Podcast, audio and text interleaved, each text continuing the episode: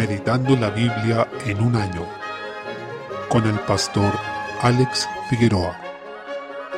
Día 18, mes 1. Génesis capítulo 37. La historia del libro se centra ahora en José, comenzando con el triste episodio de cuando es vendido como esclavo por sus hermanos. Jacob había tenido hijos con cuatro mujeres, Lea, Raquel y con las siervas de ellas que eran Bilja y Silpa. Como solía suceder en aquellos tiempos, esto daba lugar a rivalidad entre los medio hermanos, hijos de las distintas mujeres. Si se producía rivalidad entre los hijos de una misma mujer, imaginemos cuánto más entre hijos de distintas mujeres, sobre todo sabiendo que uno de ellos sería el heredero, pues así solía ser en las generaciones anteriores, donde Abraham e Isaac habían tenido un heredero de las promesas a pesar de haber tenido más de un hijo. Claramente los distintos hermanos estaban viendo quién iba a ser aquel a quien le darían esas promesas. Jacob tampoco fue muy sabio, ya que demostró un favoritismo arbitrario por José, porque lo había tenido en su vejez y además porque era hijo de Raquel, la mujer a la que él más amaba. Por tanto, se manifiesta la envidia de sus hermanos, pero vemos que ya el Señor le revelaba a José lo que iba a ocurrir a través de dos sueños, uno con manojos del campo y otro con distintos astros. Y lo que tenían en común estos sueños era que aquellos que eran sus hermanos, representados por estos símbolos, se postraban ante él, motivo por el cual ellos aún más lo aborrecían aunque en estos sueños el Señor estaba revelando lo que ocurriría luego cuando José tuviera un lugar de preeminencia en Egipto. Otra razón que colmó la paciencia de los hermanos es que Jacob puso a José para vigilarlos y éste acusaba su mal comportamiento. Ante estas cosas, los hermanos conspiraron contra él y tramaron su muerte. Aunque Rubén intentó ganar tiempo para salvarlo, Judá propuso venderlo como esclavo en lugar de matarlo, y así lo hicieron, a cambio de 20 piezas de plata, que era el precio de un esclavo en ese entonces, y luego simularon ante su padre el ataque de un animal salvaje. Esto nos recuerda lo ocurrido con Jesús, cuando Judas lo vendió por 30 piezas de plata, por lo que vemos en José un tipo de Cristo. De hecho, ese es el rol de José en la historia de la redención. Tal como Cristo fue rechazado por los suyos, por sus hermanos de sangre que eran los judíos, también lo fue José. Lo vendieron entonces a los ismaelitas, también llamados madianitas, que eran comerciantes, y ellos a su vez lo vendieron a Potifar. Después de esto comenzaría la historia con Potifar, que también es un episodio muy conocido. Asimismo, como será revelado luego, debemos ver tras esto la providencia del Señor obrando, ya que este episodio sería vital para salvar a toda la región de la muerte, incluyendo al pueblo del pacto, ya que José sería usado en Egipto para recaudar alimentos que luego serían vitales para combatir la terrible hambruna que azotó al mundo conocido en ese entonces. Capítulo 38. Aquí vemos el relato de Judá y Tamar. Judá se apartó de sus hermanos, no solo físicamente, sino espiritualmente. Se alejó de los hijos del pacto, a pesar de que a través de él finalmente iba a venir el Mesías. Vemos una vez más cómo humanamente la promesa hecha en Génesis 3.15 y luego Abraham es puesta en peligro, pero el Señor demostrará su sabiduría y providencia, revirtiendo esto para bien. Judá tenía un amigo llamado Ira, un cananeo de la ciudad de Adulam, y además de allí tomó a una mujer también cananea llamada Sua, lo que muestra que él era completamente mundano. Ahí tuvo tres hijos con ella, y para el primogénito tomó una mujer llamada Tamar, pero el Señor mató a este hijo de Judá llamado Er, porque era malo ante sus ojos. Luego, el segundo hijo de Judá, de nombre Onán, también fue muerto por el Señor debido a que no quiso dar descendencia a su hermano. Esta era una práctica que existía y que luego fue consagrada en la ley de Moisés, que consistía en que cuando un hermano moría sin dejar descendencia y estaba casado con una mujer, entonces alguno de sus otros hermanos debía tomar esa mujer y darle descendencia a su hermano fallecido. Esto significa que el hijo que naciera no iba a llevar el nombre del hermano vivo, sino del hermano fallecido. Onán no quería eso, por tanto, cada vez que tenía relaciones con Tamar, vertía en tierra, no proseguía con la relación íntima de manera natural, sino que lo hacía de esta forma para no dar descendencia a su hermano. Esto desagradó al Señor y por tanto le quitó la vida. Y Judá, en lugar de culpar a sus hijos por su maldad y ver en eso la causa de que ellos murieran tempranamente, culpó a Tamar como si ella estuviese maldita. Por esa razón no quiso darla como esposa a Sela, su otro hijo, como debía hacerlo. Entonces ella, al verse desvalida, como una mujer que probablemente todos consideraban maldita, ya que había muerto dos hombres de una misma familia relacionados con ella, y al ver que Judá no le hacía justicia y no estaba cumpliendo la costumbre del lugar, decidió engañar a Judá para así tener descendencia de él. En este engaño, ella se disfrazó de ramera y logró que Judá cayera en el juego. Él siguió mostrando su carácter profano y su mundanalidad al desear estar con una ramera. Además le dio sus efectos personales, sus cosas más íntimas, que además eran únicas e irrepetibles. Nadie más tenía su cinturón, su anillo, su báculo y su cordón, los cuales eran prendas muy personales que lo identificaban claramente. él dio a Tamar estas cosas debido a su lujuria, porque quería estar con ella pronto, no pensó bien lo que estaba haciendo y entregó esas cosas personales que probablemente hoy equivaldrían a entregar un carnet de identidad. Judá se dio cuenta luego de que esto lo ponía en evidencia y trató de esconderse. Envió a su amigo a darle el pago a la ramera que era Tamar, pero ella ya no estaba. Él no quiso verse avergonzado públicamente, pero se vio expuesto aún más, porque finalmente cuando le dijeron que Tamar estaba embarazada, su juicio fue lapidario e hipócrita, pues demandó que la quemaran. Realmente es un juicio implacable, sin ninguna misericordia ni consideración de lo que había sufrido Tamar, pero ella en ese momento hizo ver que tenía las cosas personales de Judá y que él era quien la había dejado embarazada. Así Judá quedó expuesto y no tuvo más que arrepentirse, reconociendo ella es más justa que yo, por cuanto yo no la di por mujer a mi hijo Sela. Ahí reconoció que no le había hecho entonces justicia a ella, había dejado a una viuda desamparada debido a su propia injusticia. La providencia de Dios aquí es impresionante, ya que bastó un encuentro entre Judá y Tamar para que ella engendrara gemelos y pudiera ser descubierto todo este asunto. De esta unión extravagante, muy inesperada por supuesto, nació Fares, quien terminó estando en la línea genealógica de Jesús. Y vemos por qué esta historia es un paréntesis en el relato de José. Es como que hace una digresión en el relato con este paréntesis de Judá y Tamar, y la verdad, si no fuera por Jesús, no se entendería por qué está presente este episodio aquí, más que por alguna lección simplemente moral. Pero este relato fue registrado para hablarnos de la línea genealógica del Señor Jesús y de la misericordia de Dios en esto. Así, en Mateo 1 encontramos la genealogía de Jesús, donde aparecen Tamar y Fares.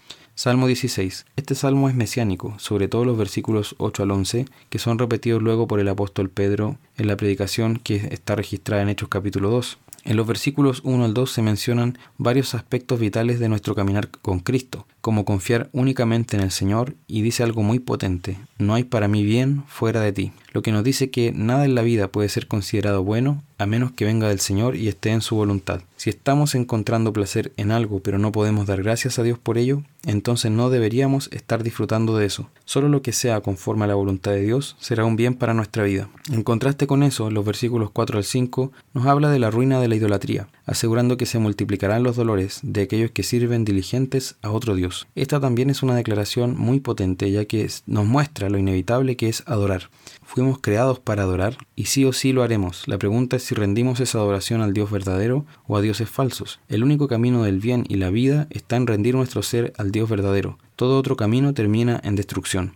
El salmista dice que ni siquiera desea mencionar el nombre de estos dioses. Nuestro rechazo a la idolatría debe ser total y absoluto. Tengamos en cuenta esto, sobre todo en una época como la nuestra, cuando resulta tan fácil bromear con cosas santas y con el pecado. En los versículos 5 al 6, cuando dice que Jehová es la porción de su herencia y de su copa, significa que Jehová es todo para él. El Señor es todo lo que tiene y está feliz con eso.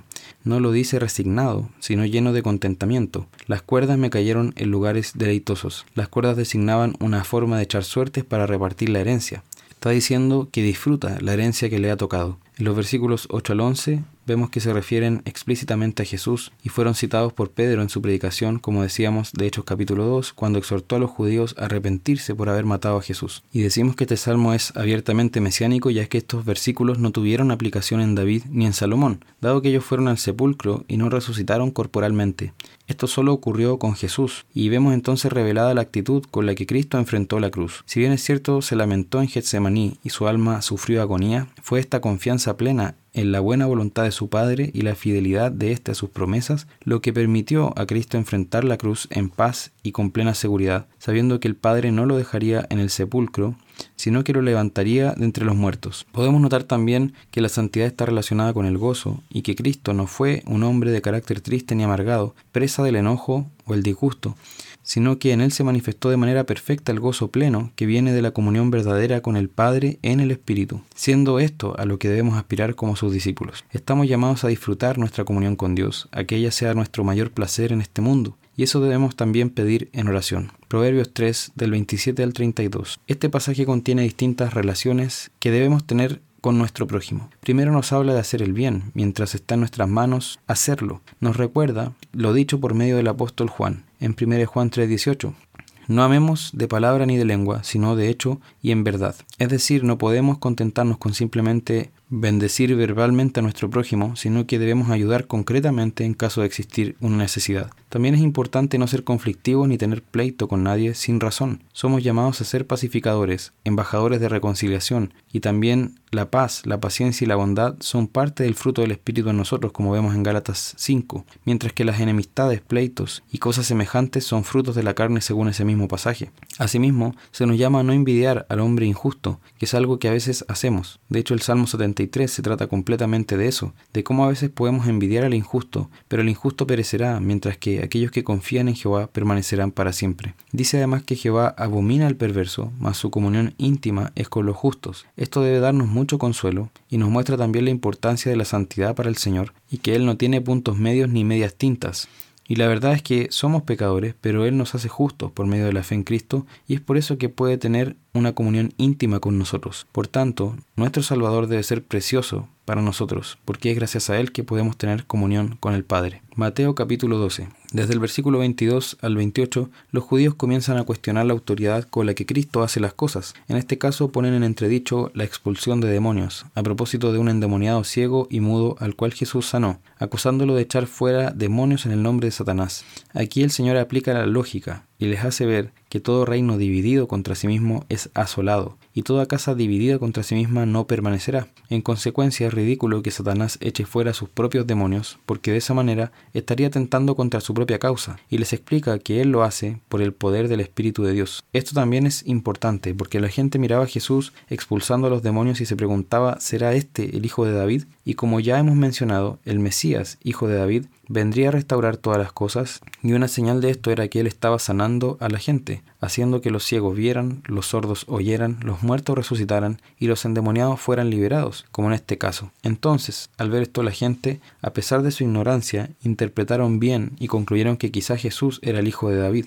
Desde el versículo 28 vemos que Jesús responde esa pregunta diciendo, si yo por el Espíritu de Dios echo fuera los demonios, ciertamente ha llegado a vosotros el reino de Dios. Y esta declaración es fundamental porque nos dice que con el Mesías llegó el reino. Este fue inaugurado, por tanto, le está confirmando que sí, es el Hijo de David y que trajo el reino junto con él. Y eso echa por tierra interpretaciones que se tienen hoy día que sostienen que el reino es solo futuro. El reino ya llegó con Cristo y solo nos queda su plena manifestación y consumación.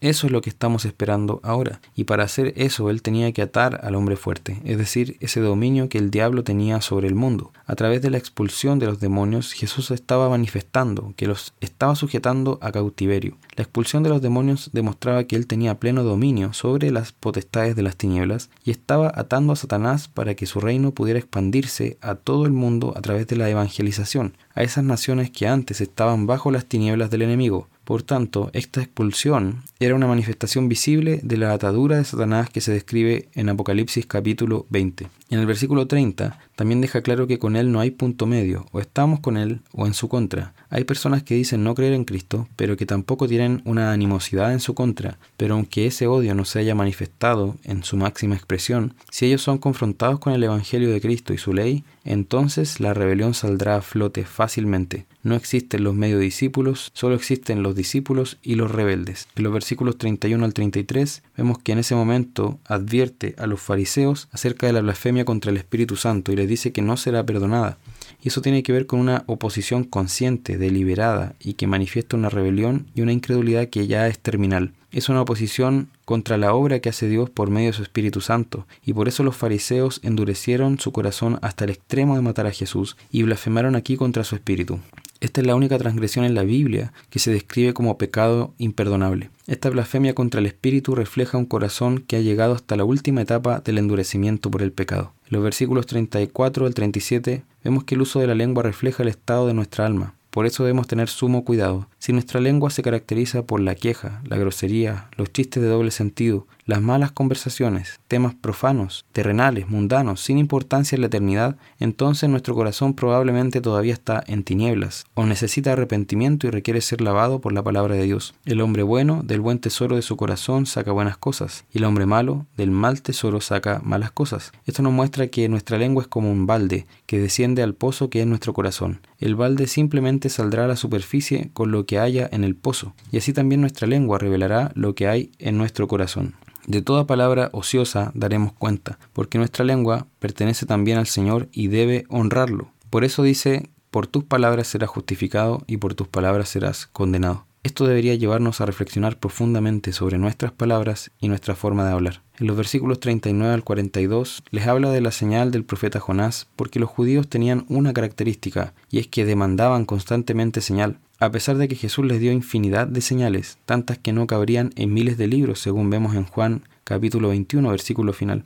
Pero ellos seguían pidiendo señal y eso reflejaba su corazón incrédulo. Por eso el Señor les dijo que la única señal que les iba a dar era la del profeta Jonás. Tal como Jonás estuvo en el vientre de la ballena tres días, también el Señor estaría en la tierra en su sepultura tres días. El uso de la expresión tres días y tres noches es solo una forma hebrea de referirse a tres días y no implica que Cristo debía estar efectivamente 72 horas en el sepulcro. También les dice que Nínive se levantará en el juicio porque esa ciudad creyó y ellos no. Cuando Jonás les predicó, Nínive se arrepintió, incluso siendo una ciudad terriblemente impía, al estar sumida en tinieblas de idolatría. Lo mismo pasó con la reina del sur, quien viajó larga distancia para escuchar a Salomón, pero estos judíos no estaban escuchando a Jesús, que les declara algo muy importante, que él es mayor que Jonás y mayor que Salomón. Y con eso se está poniendo en un lugar supremo sobre estos dos autores bíblicos que eran tenidos en gran estima por los judíos. Sin embargo, a diferencia de los paganos ninivitas y la reina del sur, el mismo pueblo del antiguo pacto lo estaba rechazando. Por eso mismo es que les habla de esta señal del espíritu inmundo, que cuando una casa es limpiada, después el espíritu vuelve con siete espíritus peores que él,